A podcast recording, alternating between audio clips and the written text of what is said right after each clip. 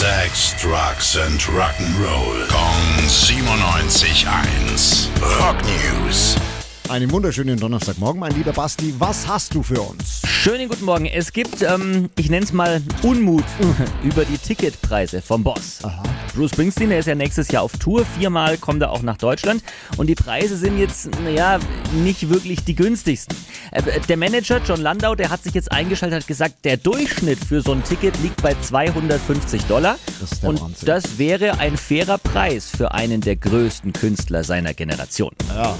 Dass der, Definition ist mir klar. Das ja, ist dass der Manager das sagt, ist ja irgendwie auch verständlich.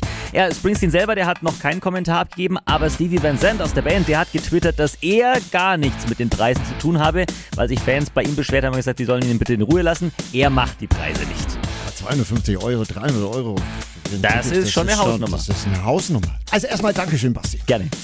Rock News. Sex, Drugs and Rock'n'Roll. Kong 97.1. Frankens Classic Rocksender.